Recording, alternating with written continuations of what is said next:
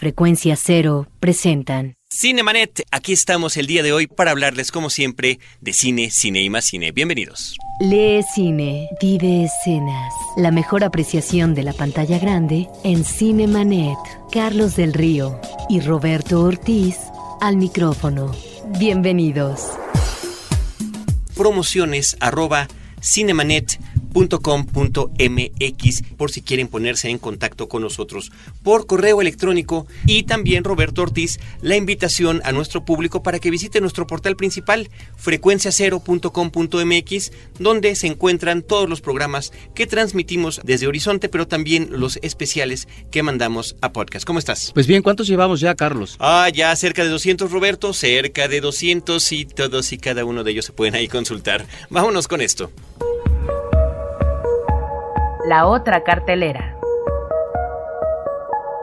Roberto Ortiz, en la otra cartelera platicaremos del tercer Festival Internacional de Cine Gay y vía telefónica está en contacto con nosotros David Ramón, que es parte de las personas que encabezan el comité organizador. Él es el director de este tercer, festival de cine gay. David Ramón, ¿cómo estás? Buenas noches. Buenas noches, ¿cómo están? Pues muy bien, muchas gracias. No, al contrario, gracias por tenerme en su programa. Pues con esta noticia de que inicia este tercer festival, creo que estamos muy a tiempo para informar al público de Cinemanet, al público de Horizonte, qué es lo que tiene de nuevo y cuáles son las sedes de este evento. Bueno, el ah, festival se está llevando a cabo en la sala José Revueltas del Centro Cultural Universitario. Y de hecho, pues tenemos cuatro películas diarias, es un verdadero maratón. Se inició el martes con un rescate que de una película que jamás se exhibió en México, una película alemana del año 28, eh, que se llama Sexo en Cadenas, una verdadera obra de arte, se exhibió como se exhibían las películas mudas, eh, con piano, el director William Dieterle, que por cierto, bueno, obviamente después sufrió la censura por parte de los nazis y se fue a Estados Unidos, donde hizo una carrera muy floreciente. Y por cierto, eh, pero ahí también fue víctima de la censura y nada menos que en una película de Dolores del Río, Madame du Barry, porque la encontraban demasiado erótica. Pero bueno, ya sabes que la censura florece en todas partes. Y de muchas maneras. Y de muchas maneras, pero nunca triunfa.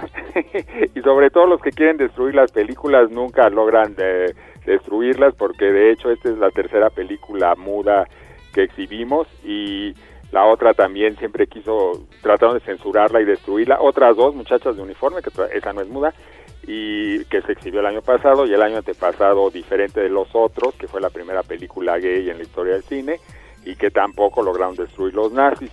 Ahora, aquí el hilo conductor del festival es como una revisión de la cultura gay, del cine gay, un juego de espejos, eh, pensándolo bien, tenemos una película que se llama Las cosas del querer de España, de Jaime Chavarri, y ahora que hemos estado discutiendo con el público, creo que el festival se trata fundamentalmente de eso, de las cosas del querer, del amor, el amor que como decía Oscar Wilde no se atreve a decir su nombre, pero afortunadamente ahora dice su nombre y dirección electrónica. David Ramón, y aprovechando de los nombres y las direcciones electrónicas, ¿hay algún sitio donde la gente pueda consultar la programación del festival? Eh, sí, mira, es la cartelera de la UNAM. Eh, es la, cartelera de la UNAM es www.filmoteca.unam.mx. Perfecto. Entonces, bueno, ha tenido una gran, gran respuesta el, el festival, el primer día que se exhibió esta película muda. Eh, fue una verdadera ovación. Eh, eh, hubo una función anterior de otro rescate, hay muchos rescates en el festival, el asesinato de la hermana George, que fue una película pues prácticamente censurada en su tiempo, y aquí hay una de las tónicas del festival porque tenemos muchas películas de mujeres gay, que generalmente no hay, tenemos, hoy tuvimos un estreno, digamos, en sala normal, de Tipping the Velvet, una serie inglesa maravillosa, absolutamente maravillosa, dura tres horas y parece que no dura ni tres minutos, una ambientación, una, una película muy compleja, muy hermosa, que de hecho también tiene una construcción como de un musical en parte. Eh, tuvimos, eh, tenemos La mentira infame de William Wyler, la, es una obra de Lillian Hellman, eh, sobre también la represión a unas maestras.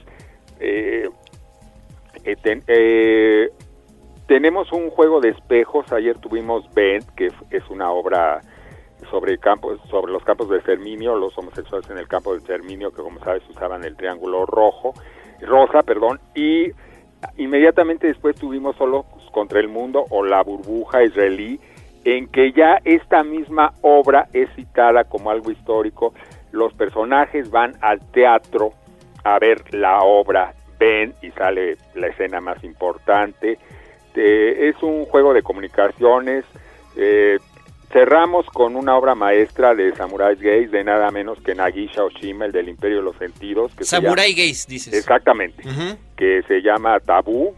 Eh, tenemos otro rescate de un western gay mexicano que en su tiempo también fue muy censurado.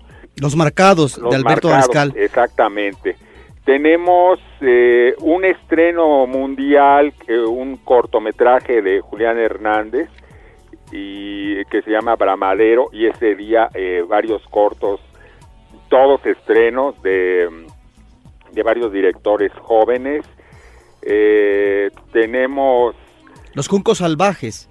bueno, una película maravillosa. Este, tratamos de conseguir la última de Techine, que es sobre el tema de SIDA, pero bueno, espero que la podamos tener el, la próxima semana. Tenemos otro, bueno, es muy importante, Dioses y Monstruos, que además es sobre el director Whale, que fue el que hizo Freaks y otras cosas maravillosas de Hollywood, Frankenstein. Y, es una historia maravillosa, bueno, yo creo que es un rescate, porque te digo, es una, una historia de la cultura gay, una historia del cine gay, unas vasos comunicantes, tenemos lo más nuevo, tenemos intermedio, tenemos rescate, tenemos cine de mujeres, es muy variado, tenemos muchas nacionalidades, Inglaterra, Estados Unidos, México, Francia, incluso una de, de Finlandia con Victoria Abril, es, eh, bueno, el público está muy entusiasmado, hay mucho público. Muy bien, David Ramón, voy a reiterar eh, de una vez la dirección de la Filmoteca de la UNAM para que quien esté interesado pueda checar con detalle los horarios de cada película y los días de transmisión allá en la sala José Revueltas del Centro Cultural Universitario www.filmoteca.unam.mx. Así es. Eh, oye, una, una pregunta más. Eh, fíjate que ha estado circulando un eh, correo electrónico entre el, eh, pues entre los diferentes medios de comunicación firmado por Alberto Legorreta que menciona cuestiones que tienen que ver con la autoría del festival. Bueno, mira, empezamos juntos eh, hace tres años y por eso le ponemos Festival Tercero, eh, donde nosotros eh, tenemos toda la documentación en que nos pide que formemos parte de la programación del comité. hicimos un trabajo increíble desde el primer año con él y bueno, después el segundo año yo lo yo pedí a nombre de todos los que estaban en el festival eh, que nos dieran las salas de la UNAM porque las consideraba más adecuadas, que nos dieran también la Casa Universitaria del Libro, donde se iba a, revisar unas películas gay de Hitchcock y se dio de hecho una conferencia sobre Hitchcock y su homofobia en todo su cine. Entonces, bueno, con mucho tiempo eh, le pedimos las salas a Iván Trujillo, el director de actividades cinematográficas, y eh, programa, eh, hicimos varias reuniones en mi casa, siempre las reuniones han sido en mi casa, y mes y medio antes este hombre no contestaba el teléfono absolutamente a nadie y mucho menos a nosotros dos, eh, los colaboradores, a nosotros tres, a Mauricio Peña, a Joaquín Rodríguez y a, a mí.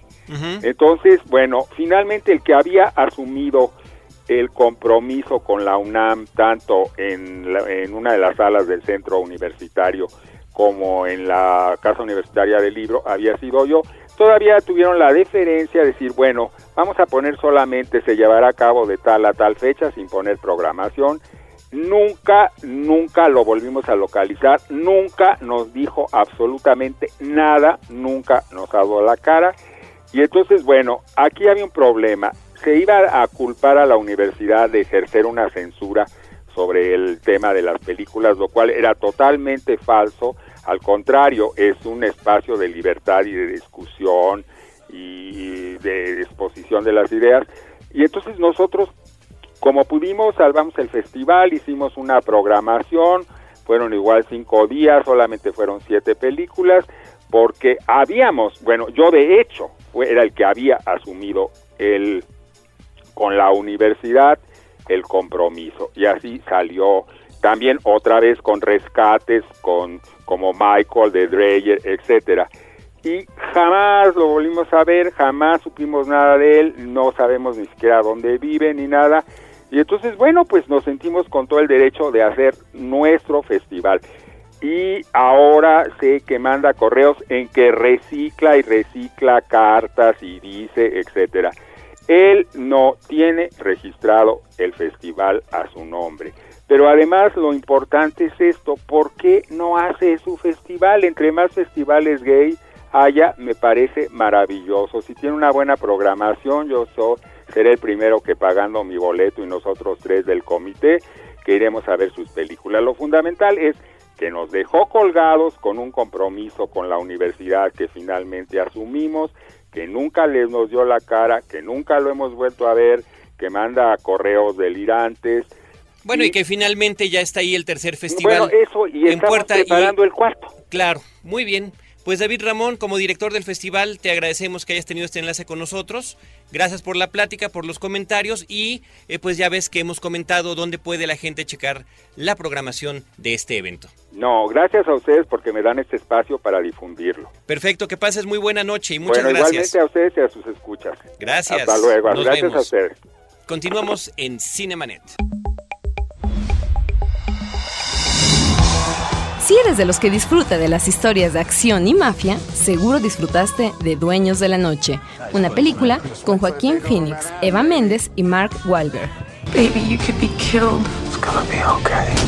Y para seguir disfrutando de esta experiencia cinematográfica cada día, tenemos playeras de esta cinta. Escribe a promociones@cinemanet.com.mx y estrena tu nueva prenda. Cine que se viste solo con Warner Brothers y Cinemanet.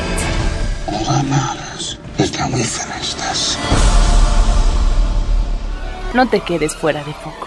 Cinemanet regresa en un instante. Apaga la luz y escucha.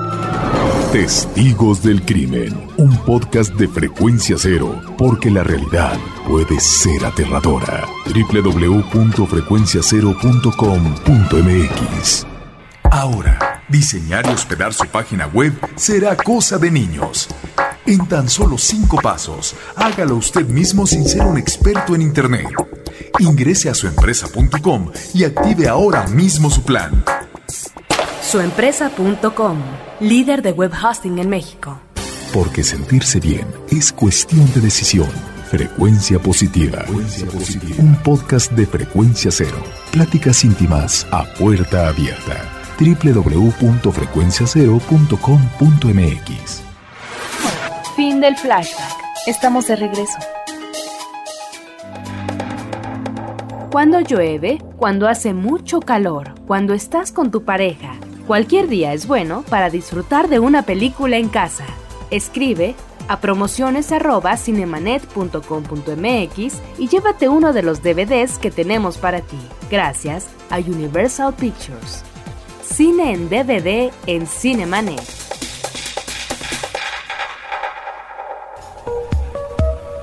Estrenos de la semana en Cinemanet.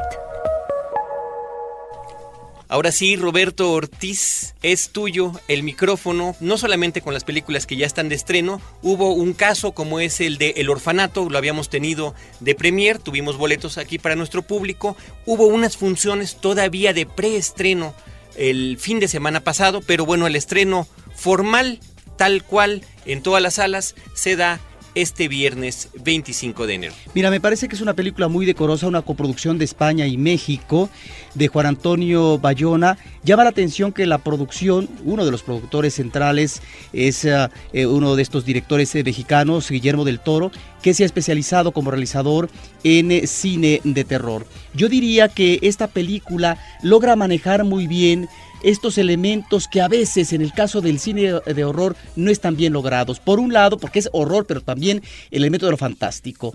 Creo que logra definir y combinar muy bien y separar en el momento que hay que separar en términos de sugerencia al público lo que es el terreno de la fantasía y lo que es el mundo racional que puede llevar a un desequilibrio mental y tal vez a la locura. No vamos a platicar de la anécdota, pero tiene que ver con eh, la relación que existe entre eh, una madre y un niño adoptivo y el pasado que obviamente tendrá una referente y una influencia importante para el presente en el caso del personaje femenino de la madre. Ella también fue una eh, niña que vivió en un orfanato.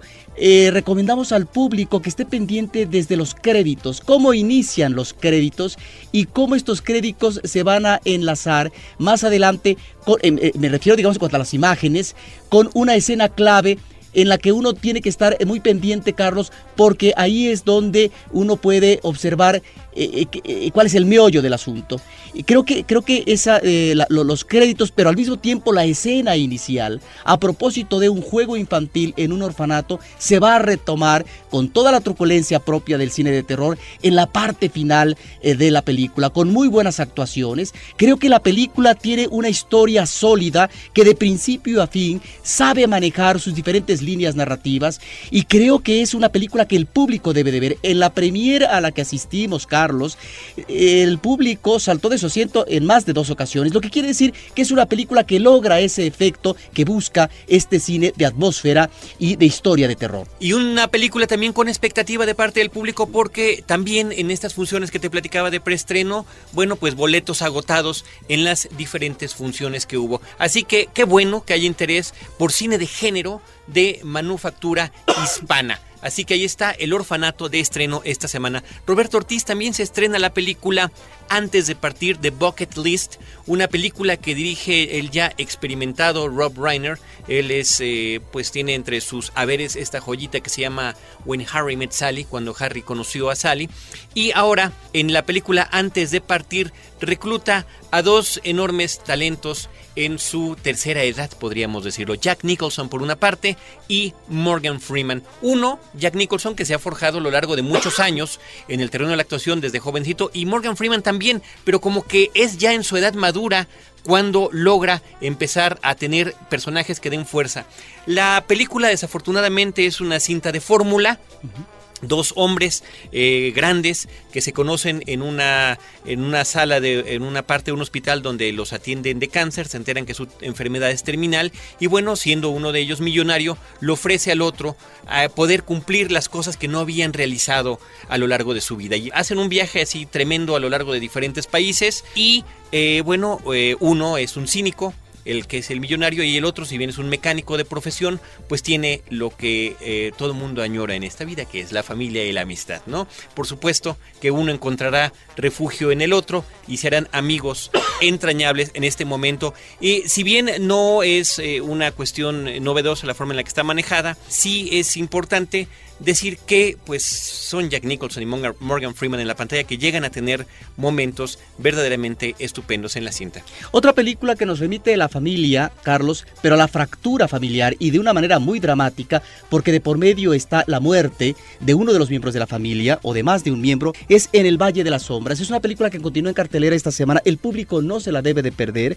Yo creo que es eh, una de las mejores cintas en este arranque del año, Carlos. Ya tenemos dos magníficos thrillers eh, que hemos eh, comentado. El primero, ¿verdad? Que se llama Dueños de la Noche. Y en el Valle de las Sombras es una película de Paul Haggis, Carlos, con Tommy Lee Jones, que tiene una actuación estupenda, una actuación eh, de gran contención. Pero ahí es donde está el drama de un hombre y detrás también del desgarramiento familiar. Creo que es un enfoque muy certero que está manejado con lucidez por parte de este magnífico guionista que ha trabajado para Clint Eastwood en alguna de sus obras, eh, sobre la guerra de Irak. ¿Qué es lo que hay de trasfondo a propósito del comportamiento de los soldados, del consumo de las drogas, de eh, los integrantes del ejército? De alguna manera, esta película tendría un vaso de comunicación con una película que comentaremos la próxima semana, estupenda, que también es un thriller policiaco o alguien diría es una película de gángster, gángster americano, la película de Ridley Scott,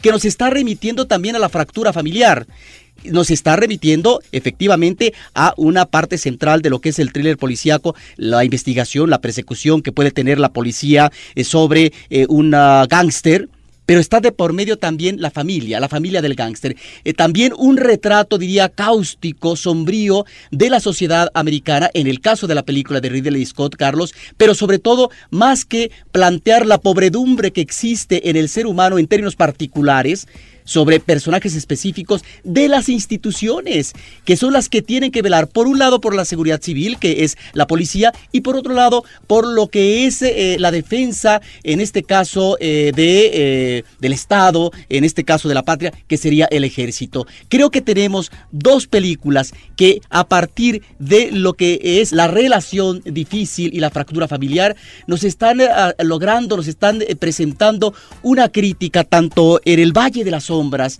a una institución eh, como el ejército aquella eh, nos remite a la guerra de Irak, una guerra actual, terrible, y en el caso de la película de Ridley Scott, pues a la guerra de Vietnam. Pues ahí están, Roberto, algunas de las películas que continúan en cartelera y otras que están de estreno en esta semana. Noticias en Cinemanet. Pues Roberto Ortiz, la noticia ha circulado a lo largo del mundo, una noticia lamentable en el medio cinematográfico, un actor joven con una carrera importante ya a sus 28 años y por supuesto prometedora con una película de estas veraniegas importantes a estrenarse este mismo año. Nos referimos a The Dark Knight, la segunda película de Batman que eh, de esta nueva versión de Batman donde interpreta al guasón Heath Ledger falleció esta semana fue encontrado en un departamento de Manhattan. Aparentemente, pues eh, falleció por cuestiones de abuso de drogas. Sí, y además esto nos recuerda efectivamente al ambiente cinematográfico, Carlos, que hay una gran ah, proclividad por parte de los actores, de los directores, a este mundo que finalmente abruma en términos de consumo del alcohol, de la droga. Nos recuerda, por ejemplo, aquel actor jovencito, malogrado, que todavía lo vimos en eh, la tercera, la tercera película de la saga de Indiana Jones, a River Phoenix, ¿no? Que es eh, cuando joven el personaje de Indiana Jones, si no me equivoco. Y todavía, y todavía más joven este eh, River Phoenix que el Head Ledger, pero no deja de ser una, noticia lamentable. Sí, porque... en el caso de River Phoenix era muy prometedor, muy joven, pero también este actor, eh, que ya tenía 28 años, estaba ya trazando una carrera con bastante éxito, no solamente en cuanto a taquilla y por parte del aplauso del público, sino también reconocimiento de la crítica. Lograba también alternar entre películas películas no tan comerciales, ¿no? Como fue en su momento Monsters Ball, donde tiene justamente eh, de manera curiosa el, el, papel de un joven que se suicida. ¿no? Aquí no se sabe finalmente si fue suicidio o fue un accidente por el exceso de las drogas. El caso es que a 28 años de edad, Heath Ledger fallece. Roberto Ortiz también esta semana, contraponiéndose con esta noticia, llegan las nominaciones de los Óscares finalmente. Creo que la primera nota negativa para no solo para México, también para todos los países hispanoparlantes es que no llegó ninguna película, ninguna película hablada en español, ningún eh, ninguna película de Iberoamérica a eh, poder contender por la mejor película extranjera. Por México estaba Luz Silenciosa. Por México estaba Luz Silenciosa, que la verdad la teníamos en... Eh, por Chile, XXY, no sé, como que había películas interesantes. Que, podían llegar a la recta claro, final. Claro, claro. Que hubieran podido competir entre sí, ¿no? Y que eso nos hubiera dado mucho gusto. De las nominaciones a los Óscares, eh, Roberto Ortiz, destacan las de las películas No Country for Old Men, Sin Lugar para los Débiles, la película de los hermanos Cohen, que tiene ocho nominaciones, al igual que There Will Be Blood. Y bueno, pues yo creo que en los programas subsecuentes, en esta carrera hacia los Óscares, que es a principios de febrero, estaremos platicando más detalles de todo esto. Pero también considerar, Carlos, que eh, la película de Michael, uh, Michael Clayton, Michael Clayton es una cinta que está nominada y que el público que no la ha visto la puede rescatar en estos días en la Cineteca Nacional. Sí, debe aprovecharla porque entre otras cosas pues está la nominación de George Clooney, es la tercera vez que lo nominan al Oscar y eh, como actor y actriz de reparto Tom Wilkinson está en esa película. Eh, participando, al igual que eh, Tilda Sweeney. Y por supuesto también Kate Blanchett, que tiene dos nominaciones como actriz principal por una película y actriz de reparto por otra. Así que bueno, estaremos platicando de todo esto en programas subsecuentes. Ahora, no sé si te parece, Carlos, que la gran olvidada por parte de la academia es la película de Ridley Scott. La ningunearon. Sí, por supuesto, por supuesto. Y seguramente no la aceptaron. ¿Sabes por qué? Porque es un retrato de eh, la pobredumbre, como decíamos, que existe en ciertas instituciones eh, de la sociedad americana y por supuesto le da un revés. Es un espejo en el que nadie se quiere ver. Sí, finalmente le dan, pues, no sé, como de esas nominaciones, no digo que sean menores, pero no son de las principales como diseño de arte, que es lo que tiene la película, que sí es impactante, pero creo que tiene además una estupenda historia que comentaremos en nuestro próximo programa. Por lo pronto, Roberto Ortiz, vamos a escuchar lo que tuvimos en nuestra versión de podcast esta semana. Tuvimos como invitado a José Antonio Valdés Peña, el crítico de cine, y él estuvo platicando con nosotros sobre cómo es retratado a través del ojo cinematográfico el papel de los medios de comunicación.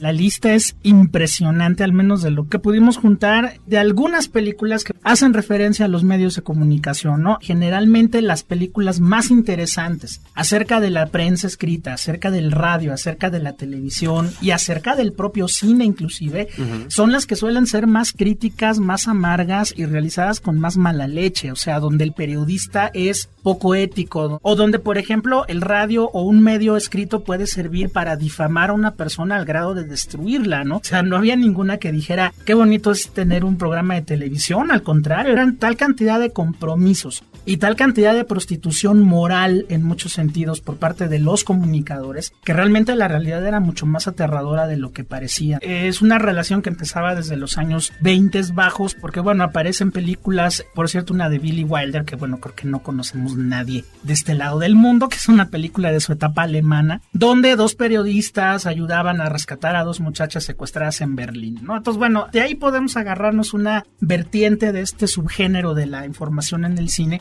que es el periodista como personaje cómico, ¿no? O sea, un periodista que se vuelve no periodista, sino metiche en potencia. La película con la que arrancamos el recorrido, pues nada menos es la mejor película de la historia del cine, que es El Ciudadano Kane, de Orson Welles, que bueno, es eh, medio de comunicación por todos lados. Él se basa en la historia de William Randolph Hearst, que era el magnate que controlaba los medios de comunicación en la Norteamérica de los años 30, 40. Por eso mismo la película va a ser condenada a un injusto olvido del que afortunadamente ha ido saliendo. Pero por otro lado, pues bueno, la historia es la historia de un hombre que por medio de control de los medios de comunicación se convierte en el hombre más poderoso del país más poderoso del mundo. Y de ahí nos podemos ir hasta Scoop, la de Woody Allen, Amor y Muerte, ¿no? Donde una periodista absolutamente ñoña, pero buenísima, que es Scarlett Johansson, pues bueno, le cae un pitazo del más allá y entonces empieza una intriga criminal, ¿no? Eh, también otra película de Billy Wilder muy interesante y muy terrible, se llama Cadenas de Roca de Billy Wilder también, Ace in the Hole, que sería como hoyo al centro, ¿no? Donde un periodista que es interpretado por Kirk Douglas asiste a un derrumbe de una mina donde lógicamente hay vidas en riesgo. Y en vez de mover un rescate, en vez de promover algo, la gente vuelve ese lugar de tragedia a un centro de atracciones al grado de que ponen una feria encima de la mina. Realmente es una visión muy terrible y se retrasa el rescate. ¿Por qué? Porque si aceleras el rescate se pierde el rating, ¿no? Ahora, por ejemplo, bueno, hablando de periodismo en esa vena cómica y también, pues creo que de las artes hermanas del cine eh, o de los medios de comunicación hermanos del cine, creo que el que mejor ha salido librado en muchos sentidos es el radio puede llegar a ser un gran ejercicio nostálgico como es Días de Radio. También dentro de este medio, eh, sobre todo porque le servía muy bien